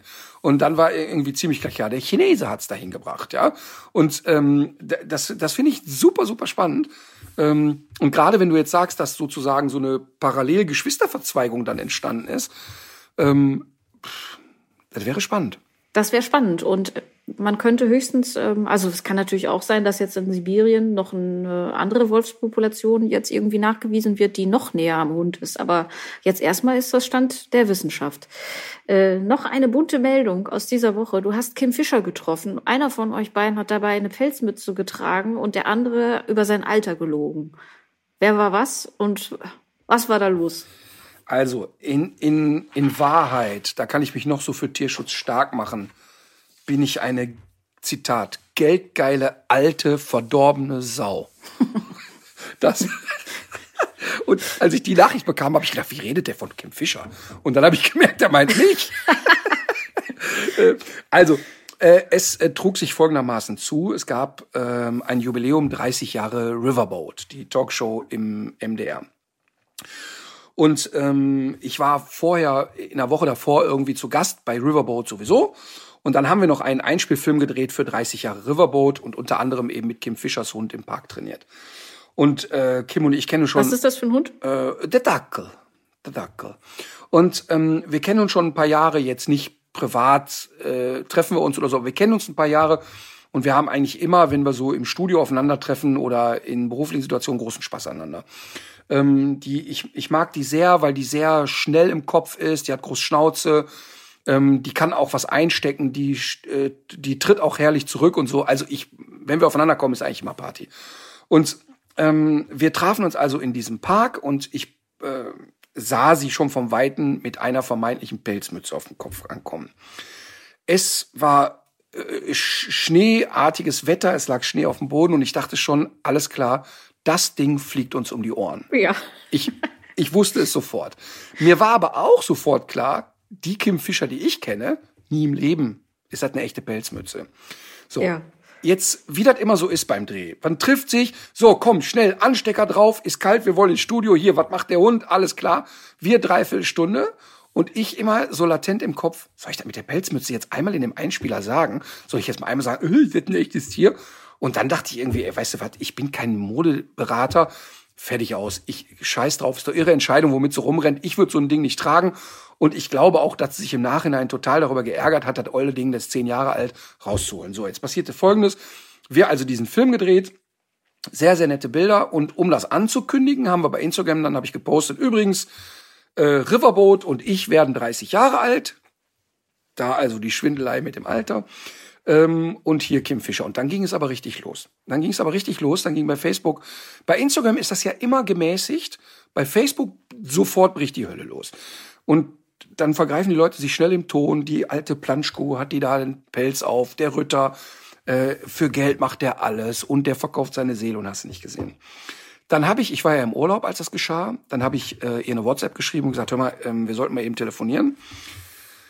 Dann haben wir telefoniert und haben gesagt, pass auf, ähm, Variante 1. Es ist eine echte Pelzmütze. Dann frage ich mich wirklich, ob du noch ganz bei Trost bist. Und selbst wenn du mir jetzt erzählst, das hat die Oma Erna 1933 vererbt innerhalb der Familie, da habe ich kein Verständnis. Variante 2, wenn das ein Kunstpelz ist, habe ich da auch kein Verständnis dafür, weil ja erstens die Chance ziemlich groß ist, dass da echte Tiere drin sind und zweitens, wir befeuern doch eine Idee. Variante 3 ist, kannst du mir jetzt mal einmal sagen, was da los ist? Ja, hätte sie seit zehn Jahren, hat sie nicht drüber nachgedacht gibt aber ein Statement ab. Und hat sie dann auch gemacht. Also sie hat überall dann auch kommentiert, Leute, super, dass ihr mitdenkt, bla bla bla, ist ein Kunstpelz, kann ich auch zu jeder Zeit belegen und so weiter und so fort. Dann habe ich noch ein kleines Video dazu gemacht. Auf eine Art ärgere ich mich ja über diesen wahnsinnig ruppigen Umgangston. Erstmal ist die Annahme, dass alle Scheiße und Schweine sind. Andererseits freue ich mich aber auch insgeheim, eine Community zu haben, die sofort schreit, äh, die hat ein Tier auf dem Kopf, was ist mit der denn los? Das finde ich auf eine Art auch cool, weißt du? Und deshalb fand ich zum Beispiel auch die Kommentare, da waren viele, die haben geschrieben, boah, ich hoffe, das ist jetzt kein Echtpelz. Und weißt du, und das ist so ein Level, das ich cool finde, aber die, die Hysterie ist dann immer schon pff, ziemlich knackig. Ja. Ich muss auch noch was richtigstellen und aufklären. Ich hatte nämlich bei Instagram ein Foto geteilt, ähm, was für Protest gesorgt hatte. Ich sag's jetzt noch mal in aller Deutlichkeit. Ich habe das Mäusegulasch nicht gegessen. hast du echt Mäuse? Die, die Dose, die du mir geschickt hast, hast du auch gepostet? Ja. Das ist wirklich sehr, sehr lustig. Und dann waren die Leute auch empört? Ja, auf jeden Fall. Ich habe einige sehr irritierte Nachrichten dazu bekommen. Also ich hatte das Bild äh, von einer Konservendose gepostet. Darauf ist eine Maus zu sehen. Und das Ganze ist ja so ein bisschen gestaltet, wie man das aus so, von so hochwertigeren Konserven Gerichten kennt, also mit so einem geschwungenen Schriftzug, mit so einem Fake-Siegel aus artgerechter, kontrollierter Züchtung. Irgendwo steht, glaube ich, auch noch besonders zart. Und das Ganze ist wirklich sehr gut gemacht. Das ist auch das, was mich hat das auch erstmal irritiert in der Sekunde, in der ich das in die Hand genommen habe. Aber das Witzige ist ja eigentlich, was diese Dose so äh, beim zweiten Mal drüber nachdenken macht. Ne? Warum findet man das eigentlich so verrückt? Und die ganzen anderen Sachen, wie die fröhlichen Schweinchen auf der Salami-Packung, die auch noch äh, lustig ins Schlachthaus spazieren, warum ist das eigentlich normal? Das ist ja alles äh, kulturell geprägt. Insofern finde ich diesen Scherzartikel wirklich genial. Total. Und, und ich habe dir ja auch, als du mir die Dose geschickt hast. Äh, du hast geschrieben, warum nicht? Ja. Ich meine, jetzt mal, jetzt mal im Ernst, was spricht denn dagegen, eine Maus zu essen, wenn ich ein Schwein esse? Das ist doch Quatsch. Das ist ja, ja. auch genauso. Ich habe ja in der Tierschutzreportage sofort, als der Tierschützer Jan mich gefragt hat, würdest du einen Hund essen, habe ich sofort gesagt, ja klar. Sehr gut. Ich kann mich auch noch, äh, das war ein sehr, sehr lustiger Moment in dieser Reportage, als du, als du gesagt hast, du würdest einen Hund essen. Der war, der war irritiert darüber. Ich wusste ja, dass, also ich konnte ja an seiner Nasenspitze ansehen, dass die Frage kommt. Natürlich. Ich war ja. übrigens jetzt, als wir auf Mallorca waren, da gibt's so eine, in der, also übrigens, äh, warst du, du warst noch nie in Mallorca, ne? Nee. Also ja, haben wir schon öfter darüber geredet und ich rate dir ja immer, das mal zu tun. Und auch Palma ist wirklich eine der schönsten Städte überhaupt super schöne kleine Gässchen, die Kathedralentraum, aber wirklich unfassbar saubere Stadt und, und wirklich sehr charmant. Ne? Und da gibt's so eine kleine Markthalle, die, die ist auch nicht automatisch so, dass die jeder irgendwie findet und gut findet. Aber da kriegst du eben auch alles an Tieren, was du irgendwie gebrauchen kannst oder nicht. Und da liegen dann auch ganz junge Ferkel in der Auslage, die so in der Mitte durchgesägt sind, kannst du alle Innereien sehen und so, ne? Und, und das finde ich total spannend, wenn dann die Spanier sowieso nicht, aber wenn die deutschen Touristen da durchgehen und du siehst dann, wie die Kinder so äh, äh, das so äh, finden und äh, fünf Meter weiter eine Salami futtern. Also, ja. weißt, äh, ist, ist wenigstens ehrlich, ne? Du siehst, wo es herkommt. Genau. Und ähm, ja. äh, ist, ist wirklich, also ich meine, die haben ja auch noch, die haben ganz viel Obst, Gemüse und so, ist eine tolle, tolle Halle. So, zack, Mäusegulasch. Ach so, äh, genau. Und jetzt ähm, kommen wir noch zu einer Rubrik, die wir in diesem Jahr wieder aufleben lassen wollen. Und zwar das Rasseporträt, gegen das du dich ja am Anfang so ein bisschen gewehrt hast, aber es ist doch auf vielfachen Wunsch zurückgekehrt. Ein Hund, eine Hundegeschichte, ähm, die jetzt in den letzten zwei Wochen irgendwie auch so durch die Medien gegangen ist. Da äh, gab es ja einen Verkehrsunfall und einer der Hunde, die in dem Beteilig einen der beteiligten Autos ähm, saß, der Hund ist auf die Fahrbahn gelaufen, ist angefahren worden und ist, ähm, hat, glaube ich, mehrere Tage am, an der Leitplanke am Mittelstreifen gelegen, bis ihn dann jemand erkannt hat, der im Stau stand. Und ähm, also er hat ihn entdeckt, hat äh, die Rettung gerufen und die sind auch hin. Ich glaube, die Halter sind sogar noch zur Unfallstelle, äh, sind sogar noch zur Fundstelle gekommen und die ganze Geschichte ist gut ausgegangen. In Deutschland? Ja, auf der A4 ist das gewesen. Wahnsinn. Zum Glück muss man wirklich sagen, dieser Hund hat es geschafft. Ich glaube, es war noch ein zweiter Hund hm, beteiligt, der der es leider nicht geschafft hat. Jedenfalls handelte es sich um einen Rhodesian Ridgeback. Und diesem Hund zu ehren äh, ist das erste Rasseporträt in diesem Jahr über den Rhodesian Ridgeback. Ist eine von der FCI angeerkannte Hunderasse aus Südafrika und Simbabwe. Die Rasse wird in vielen Teilen der Welt zur Jagd eingesetzt, ist in Deutschland auch sehr beliebt. Ähm, die Rüden wiegen so 36,5 Kilo, die Hündin sind mit 32 Kilo wie meistens ein bisschen leichter und die haben eine sehr interessante Geschichte, weil sie nämlich zurückgehen auf Hunde der afrikanischen Khoikhoi und Bantu-Stämme. Und es gab schon lange, lange bevor es diesen Rhodesian Ridgeback gab, gab es Hunde, die diesen für den, für den Ridgeback ja einzigartigen Streifen, Feldstreifen auf dem, auf dem Rücken sind. Also beim Ridgeback läuft der Rückenstreifen verkehrt herum. Die Wuchsrichtung der Haare auf dem Rückenkamm läuft in die andere Richtung. Daran kann man ihn erkennen und natürlich an dieser rotbräunlichen Farbe. Und dieser Ridge, den gab es eben schon früher bei diesen Hunden der Stämme und dann sind die, ich glaube schon die Portugiesen haben das im 15. Jahrhundert schon erzählt, dass es da diese, diese interessanten Jagdhunde gab und irgendwann kamen eben Europäer, haben eigene Hunderassen mitgebracht, die sich mit diesen Kolkoi-Hunden gepaart haben und insbesondere die Buren haben sich dann eben äh, die Löwenhunde, wie sie dann zuerst hießen, zu eigen gemacht in Rhodesien, in Simbabwe, in Südafrika. Die hießen Lion Dogs damals und auch heute hört man immer wieder, dass die auch zur Löwenjagd eingesetzt worden seien.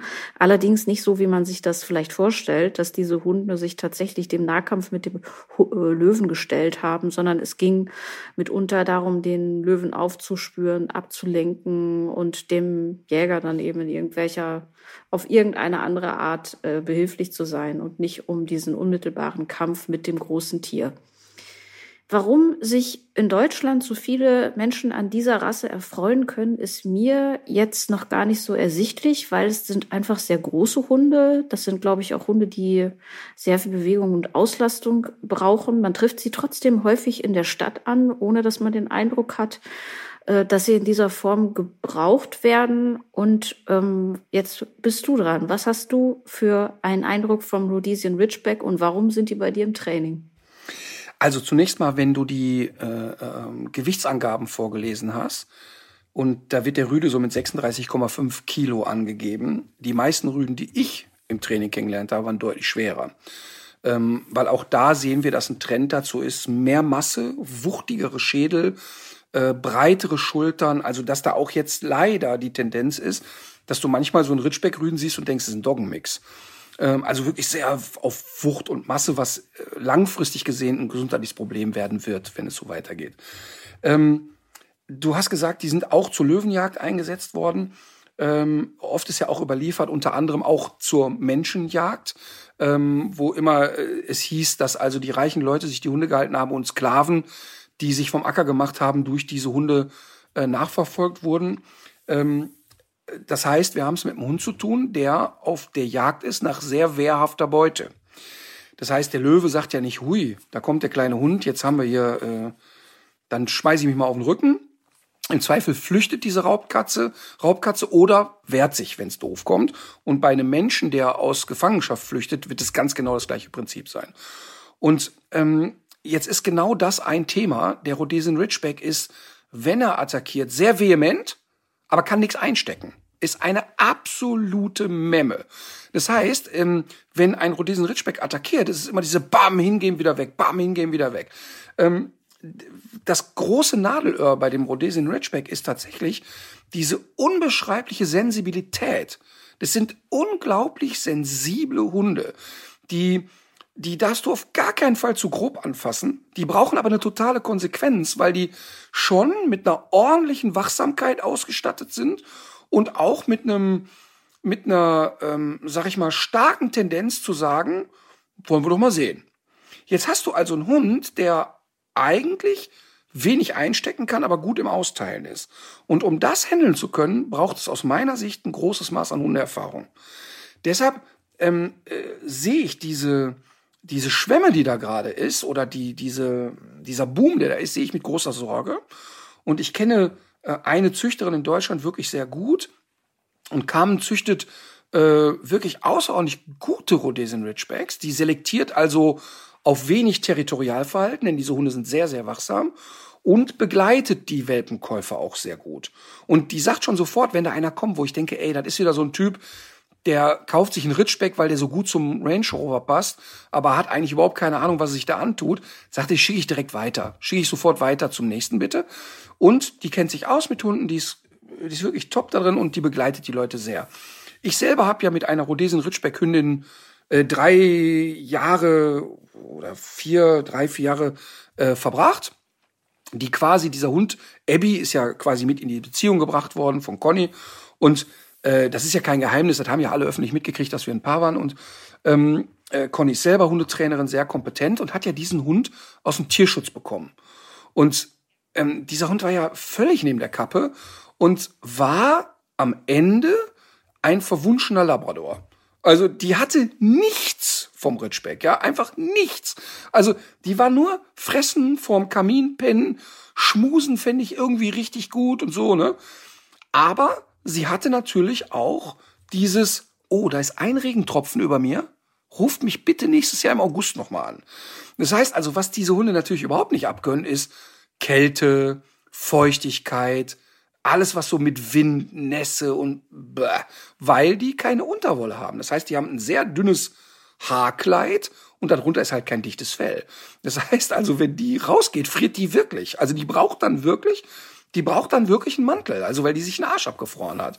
Ähm, also das muss man wirklich bei diesen Hunden wissen. Die sind nicht besonders wetterfest, ähm, die muss man aber geistig auslassen, die sind, sind sehr territorial veranlagt.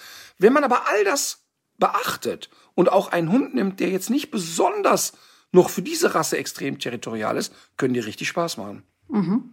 Also von Hundebegegnungen, wenn ich mit Alma unterwegs bin, habe ich eigentlich zwei Extreme vor Augen, wenn ich auf diese Rasse treffe. Nämlich einmal extrem verschüchterte Tiere, die sich richtig sogar hinter ihren Haltern verstecken. Und dann aber auch, also zuletzt, als wir jetzt in Holland unterwegs waren, auch welche, die richtig äh, frech angeprescht kommen und so ihre ganze Körpermasse einsetzen, so ganz starkes äh, Imponierverhalten und so weiter und erstmal einmal auch so ein bisschen an die Seite schieben. Also was der, was der Ridgeback tatsächlich im Spiel sehr ausgeprägt hat, ist eine unglaubliche Körperlichkeit. Also wenn du zwei Ridgeback miteinander spielen siehst, immer so Brust an Brust springen, mit dem Hintern rempeln. Und wir sehen bei jungen Ridgebacks das im Grunde das gleiche wie beim Hoverwart, Hoverwarter, Hofwächter, auch sehr territoriale Hunde. Immer dieses nach vorne abgeduckte Anschleichen auf andere Hunde. Mhm, mh. Und es ist eine Sequenz, die aus der Jagd kommt, die aber eine territoriale Drohung ist. Und immer wieder erkläre ich dann den Ridgeback-Leuten, pass auf, guck mal, der macht das jetzt, der ist neun Monate alt und du siehst, dass der Hund 100 Meter entfernt, der andere einfriert und sagt, holy shit, wir haben ein Problem. Mhm. Und dann sagen die Leute mir immer, ja, aber der rennt dann ein und dann machen die ein Jagdspiel. Der meint das nicht so. Ja, und ja. natürlich ist es erstmal dann am Ende kanalisiert sich ein Jagdspiel, weil der Hund neun Monate alt ist. Wenn ich aber auf so einen abgeduckten, anschleichenden Hund, der auf andere zubrettert, keinen Einfluss habe und ich kann es nicht stoppen, irgendwann, die sind ein bisschen Spätentwickler, sind die drei, dreieinhalb, vier, voll erwachsen und dann meinen die es ernst mit der Territorialität. Das heißt, wenn ich mir einen Ritschbeck ins Haus hole, muss ich wissen, dass ich einen sehr sensiblen Hund habe, der aber sehr wachsam, sehr territorial sein kann. Und diese Kombination ist wirklich komplex. Also es ist wirklich ganz, ganz weit weg von einem Anfängerhund. Aber Abby war wirklich so ein Schnuckelchen. Ganz anders. Ja, witzig, oder? Ja, aber war sie ja nicht immer. Conny hat die ja so gemacht. Ach so. Als ich die kennengelernt habe, so bei den ersten Treffen, da war mal so eine, eine Situation, ähm, Abby ist mit niemand anderen rausgegangen. Also die, die wäre jetzt nie in der Lage gewesen, hier nimmst mal die Leine, gehst mal mit dem Mund spazieren. Und dann war das so nach dem zweiten, dritten Rendezvous, ach komm, abends die Runde, ich gehe noch mal. Mhm. Mhm. Toi, toi, toi, kann ich nur sagen. Ja, da standen wir beide da. Weißt du? Stand Echt? so an der Eingangstür, der Hund so die Vollbremse. Nö, auf gar keinen Fall gehe ich mit dem raus. Wer ist der Typ? Was soll das jetzt hier, ne? Und dann stand ich da und stand ich und hab halt gewartet. Und dann ging sie so den ersten Schritt, dann ging ich wieder einen Schritt und so, ne? Und dann hat das aber so zwei, drei Anläufe gebraucht. Und dann hat die einmal geschnallt, okay, der frisst mich nicht und der sorgt auch dafür, dass mich andere nicht fressen. Und dann war das irgendwie geklärt. Aber das zeigt eben, dass diese Hunde sehr sensibel sind und auch sehr wählerisch. Ähm, gut, äh, wenn ich so auf die Uhr gucke, fällt mir mein Tipp des Tages ein, der dieses Mal gar. Entschuldige, heißt das, ja. heißt das jetzt, dass wir in jeder Folge ein Rasseporträt machen? Ja, natürlich. Okay. Ja, dann machen wir das doch. Die Leute werden es lieben, das kann ich jetzt schon sagen. Ja, sie haben sich auf jeden Fall gewünscht. Mhm. Und wir werden je nach jeder Folge, nach jeder Rasse. Ich meine, ich bin ja dafür da, auch sozusagen die Schattenseiten der Rassen zu erklären. Ja. Ne, wenn ich jetzt bei jedem und sage, oh, die sind total süß, nehmen Sie sich da bitte zwei von, sondern ich komme ja immer aus der Ecke, wie verhalten die sich, was könnte komplex sein. Mhm. Und ich wette jetzt schon, dass wir nach jeder Rassebeschreibung mindestens fünf Mails bekommen, mhm. wo jemand sagt, mein Hund ist aber ganz anders. Und dabei haben wir ja jetzt zum Beispiel von Erbkrankheiten ähm, noch gar nicht gesprochen. Denn natürlich hat auch der Ritschbeck mit HD und äh, zahllosen anderen Erbkrankheiten zu kämpfen. Wobei, aber muss man auch sagen, äh, nicht in dieser extremen Intensität wie viele, viele andere Rassen. Mhm. Okay. Ähm, mein Tipp der, des Tages ist eigentlich gar kein Tipp von mir, sondern von einer Dame, die mir geschrieben hat, die im Rettungsdienst arbeitet. Und deswegen hoffe ich jetzt auch, dass niemand diesen Tipp des Tages so schnell äh, strapazieren muss. Äh, denn sie beschreibt, dass sie immer wieder in die Wohnung von Menschen kommen, sie und ihre Kollegen und Kolleginnen, die dann den Rettungs, also Menschen, die den Rettungsdienst gerufen haben. Und dann muss man erstmal sehr lange diskutieren, ob denn nicht der Hund vielleicht doch bitte mal eben woanders hingesperrt werden könnte für die Dauer der Behandlung. Und viele Halter sind dann auch wieder so in dieser, ähm, in diesem Modus, äh, ist ein ganz lieber Hund, tut nichts, ist noch nie was passiert, Besuch sonst kein Problem. Diese Dame, die da im Rettungsdienst arbeitet, sagt, das ist aber eine Ausnahmesituation. Herrchen und Frauchen haben zum Beispiel Schmerzen, alle haben ein bisschen Stress, zum Teil sogar auch Angst. Der Hund merkt das alles natürlich. Und dann kommt der Rettungsdienst auch mit leuchtenden Klamotten, komischen Gerüchen rein, gehen auch sehr nah an die Halterinnen und Halter ran, obwohl man sich ja noch gar nicht kennt, stechen womöglich sogar noch in Arme und Beine. Und diese Diskussionen, die dann nötig sind, ähm, um für mehr Sicherheit zu sorgen, die brauchen, rauben dann in der, äh, der Situation viel zu viel Zeit. Und tatsächlich kommt es auch immer wieder zu Beißvorfällen in dieser Situation. Deshalb Hund wegsperren, wenn die Sanitäter kommen. Ja, weißt du, das ist ja so abstrus, worüber wir uns jetzt hier unterhalten, denn ähm, es ist wichtig, solche Themen anzugehen, denn in der Situation, wo ich einen Rettungsdienst rufen muss, bin ich ja meistens, also die meisten Menschen ja nicht so ganz klar. Ne? Nee. Also wenn jetzt hier irgendwie, keine Ahnung, meine Frau röchelnd auf dem Boden liegt und ich rufe einen Arzt an, äh, dass dann noch einer diskutiert, ob er den Hund wegpackt, zeigt ja auch, wie durcheinander mhm. er ist in dem Moment. Ne? Also auch den nettesten Hund schon mal prophylaktisch in ein Nebenzimmer tun. Der wird's überleben. Ja, und ich glaube auch deswegen ist es gut, wenn man sich diese Überlegung schon mal macht im klaren Kopf, weil es dann umso leichter fällt, wenn es soweit ist. Ich habe eine ähm, Empfehlung, einen Tipp des Tages, und zwar die App Happy Cow. Ähm, so glückliche Kuh, Happy Cow. Ja. Du guckst mich an, als hätten wir das schon mal empfohlen. Nee, ich frage mich, was ist, ob es wohl was mit deinem Vegan-Experiment äh, zu das tun hat und wie das überhaupt angelaufen ist. Ja. Äh, das, äh, das ist absolut richtig. Das hat mit meinem Vegan-Experiment zu tun. Denn ich kann wirklich sagen, dass ich jetzt wahrscheinlich weltweit derjenige bin mit den meisten Buchempfehlungen, die jemals ein Mensch bekommen hat. Aber es sind so zauberhafte, nette, ich kriege so nette Sachen, wirklich. Also Vieles doppelt sich natürlich auch und viele Ratschläge und ein paar sind auch scheiße und manche Sachen, die ich hier mal angucke, denke ich, ey, da kann ich, also, boah, Sie müssen den und den Podcast hören, dies und jenes Video und nach drei Sekunden fallen mir schon die Augen zu, so langweilig ist das. Aber diese App Happy Cow finde ich deshalb so cool, diese, in dieser App sind Restaurants vereint. Du kannst also sagen, ich bin jetzt in der und der Region, äh, Region äh, schmeiß mir mal Vorschläge raus. Und dann kannst du Filter setzen. Das heißt, du kannst sagen, äh, gib mir ein vegetarisches Restaurant, gib mir ein veganes oder gib mir ein ganz normales Restaurant, was aber vegane Angebote hat und so. Also du kannst es super cool filtern. Ähm, und ich habe davon zweimal Gebrauch gemacht und es war zweimal richtig, richtig gute Empfehlung. Ähm, und ich werde bestimmt auch mal in einem blöden Restaurant landen. Ähm, aber es ist wirklich cool. Hast du es jetzt im Ausland ausprobiert oder in Deutschland? Ähm, ich habe es auf Mallorca ausprobiert und auch da mhm. hat es gut funktioniert. Mhm. Wobei ich sagen muss, dass da, wo wir vegan essen waren, ähm, die Kinder im Schlepptau, äh, will ich mal vorsichtig formulieren, dass das, was wir da als Hauptspeise präsentiert bekommen haben, war äh, alle fünf Hauptspeisen, die da waren, wären für mich eine Vorspeise gewesen. Ähm, also das war, äh, ich sag mal, doch übersichtlich. Übersichtlich. War sehr übersichtlich. Es war sehr lecker. Aber ja. äh, danach haben wir uns zu Hause Nudeln gemacht. Ähm, ich, ich finde aber die App wirklich total, ich mag das ja, wenn die einfach ist und so. Also App Happy Cow. Ist auch für Leute, die nicht vegan oder vegetarisch sind, eine gute App, weil die auch coole Sachen, andere, andere Sachen empfiehlt. Gut.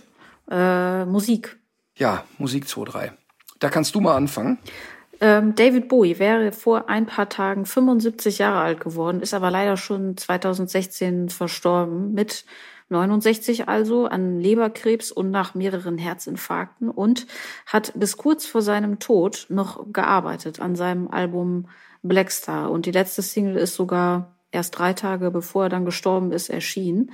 In diesem Song Lazarus ist sein Ende also schon sehr präsent, aber es ist nicht die Musik eines alten, kranken Mannes, sondern das ist einmal mehr in diesem Lebenswerk wieder was ganz Neues. Und immer wenn man dachte, dass man jetzt weiß, wie der klingt, was der macht, da war der schon wieder ganz woanders. Und äh, nicht um sein Image zu pflegen, sondern weil das aus ihm herauskam. Und die Musik, die auf diesem letzten Album zu hören ist, die musste offenbar auch noch aus ihm raus. Und die empfehle ich auch zu hören, denn das letzte Album ähm, ist wirklich nicht nur diese Single, das ganze Album ist toll. Okay, also ich werde mir natürlich diese Lieder unter Protest anhören und wahrscheinlich ist ein großartiger Künstler. Mhm. Ich habe den Namen auch schon mal gehört. Was? Das kann nicht wahr sein, Martin. Das ist so gerade, also. Ist es, ist David Bowie der? Ähm, hm? David Bowie sieht doch aus, äh, in dem Film Wir Kinder vom Bahnhof Zoo, gibt's doch einen äh, von den Junkies, der heißt Leiche. Den nennen die Leiche. So ungefähr sieht David Bowie aus, ne, oder? Wenn der das nicht vielleicht sogar ist und da so ein Cameo-Auftritt hat, das so. wüsste ich jetzt gar nicht mehr, weil der Soundtrack zu Die Kinder vom Bahnhof Zoo ist ja von David Bowie. Der hat da Regie gemacht, ne, oder damals? Also Ritter. pass auf. War das jetzt wirklich alles verarsche? Nein, pass auf. Ich würde David Bowie auf dem Foto erkennen. Bin ich mir relativ sicher. Mhm. Ich könnte wirklich, ich schwöre dir, kein einziges Lied zuordnen. Die drei, die du mir schickst, da werde ich vielleicht denken, boah, habe ich schon mal gehört oder so. Aber irgendwie scheine ich schon mal was von dem gehört zu haben und es hat mich eben abgeturnt. Interessant. Du bist wirklich ein Faszinosum, was deinen Musikgeschmack betrifft. Ich staune immer wieder. Ich bin auch ungebildet bei Musik. Ja, das hat ja mit Bildung nichts zu tun. Ja. Naja, man nennt es doch musikalische Früherziehung. Die Erziehung ist an mir vorbei. Nee, das ist ja Popkultur. Das, das ähm, begegnet einem ja auch, ohne dass man sucht. Ja, deshalb sage ich ja, ich werde David Bowie auch schon mal irgendwo gesehen haben. Und, und vielleicht werde ich auch in einem Video denken, ach, lecko funny, der. Ne? Aber ich assoziiere nichts mit dem. Mhm. Vor kurzem, ähm, warte mal, ich glaube Coldplay. Mhm hat mir der Michael erzählt, dass er so ein Fan von Coldplay wäre. Und dann fiel mir ein, ich habe von der Sony schon mal vier Karten für Coldplay geschenkt bekommen. Und alle waren scharf da drauf. Und ich konnte nichts, ich, nichts hat mir das gesagt. Nichts. Wann ist das gewesen? Dass ich die Karten geschenkt bekommen habe, ist drei Jahre her. Ah, ja. Aber vor ein paar Tagen habe ich mich über Coldplay unterhalten. Ich wusste nichts darüber. Du musst deinen Körper unbedingt der Wissenschaft zur Verfügung stellen, wenn du irgendwann mal. Aber warum? Ich meine, du hast doch auch Rüdiger Abramczyk noch nie gehört. Das ist richtig. So, Rüdiger Abramczyk, rechts außen in der Fußballnationalmannschaft, der hat die ganzen Flanken gegeben, wenn Klaus Fischer seine Fallrückzieher-Tore gemacht hat. Warum? Ja. Kennst du doch auch nicht. Du, die Verbindung wird irgendwie immer schlechter. Ich fahre, glaube ja, ja. gerade durch einen Tunnel. Mhm, genau, so, pass auf. Jetzt kommt meine äh, musikalische Empfehlung und die wird dich überraschen. Mhm. Und zwar heißt die Künstlerin Malia. Malia. Wahrscheinlich wird die auch ganz anders ausgesprochen. Und das Lied heißt Young Bones. Mhm. So, jetzt, ha, jetzt habe ich dich. Eine reine Überraschung, hätte Ditsche gesagt. Aber wirklich, ich glaube wirklich. Ja. Ja, gut. Ja, ja, ja. eine reine Überraschung. Schlage ich gleich nach. Young Bones Malia. Ich glaube, sie heißt Malia. Okay. Aber wenn man Young Bones, dann, dann findet man das auch. Alles klar. Tolle Stimme. Gut. So, haben wir alles abgefrühstückt. Beim nächsten Mal erkläre ich dir. Fast. Also, was haben wir vergessen? Nee, nee, äh, das würde ich tatsächlich jetzt einfach in die nächste Sendung schieben. Was, was erfahren wir beim nächsten Mal? Ja, also erstmal, wir haben noch nicht alles abgefrühstückt. Alle Leute bitte bei Instagram Matthias Mester abonnieren, denn der muss bis Mai 100.000 Follower haben. Mhm. Matthias Mester. Und in der nächsten Folge erkläre ich dir, wer der Lösseler Waldgeist ist. Der Lösseler Waldgeist. Alles klar. Und was chinesische Touristen damit zu tun haben.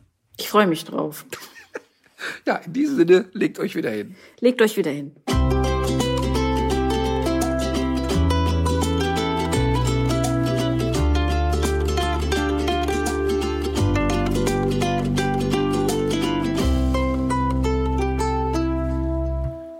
So Leute, das war's jetzt mit tierisch menschlich, aber damit ihr die Zeit zur nächsten Folge gut überbrücken könnt, haben wir hier noch einen Podcast Tipp für euch. Ich bin Kriminalpsychologin Dr. Julia Shaw. Und ich bin Jessie Good, Sängerin und Songwriterin. In unserem neuen Podcast Böse zeigen wir die Wissenschaft hinter den menschlichen Abgründen auf. In jeder Folge wird es um einen echten Kriminalfall gehen und wenn es möglich ist, bringen wir auch Original-Tonaufnahmen mit ein. Zum Beispiel Thema Selbstjustiz, Amokläufe, Sexualstraftaten. Kannibalismus, Giftmorde und falsche Erinnerungen. Also viele spannende Themen. Wir versuchen also mit unserem Podcast zu klären, Was macht Menschen böse? Oder eher, was bringt Menschen dazu, böse Dinge zu tun? Ihr könnt uns jeden Sonntag auf Audio Now und allen anderen Audioplattformen hören. Audio Now.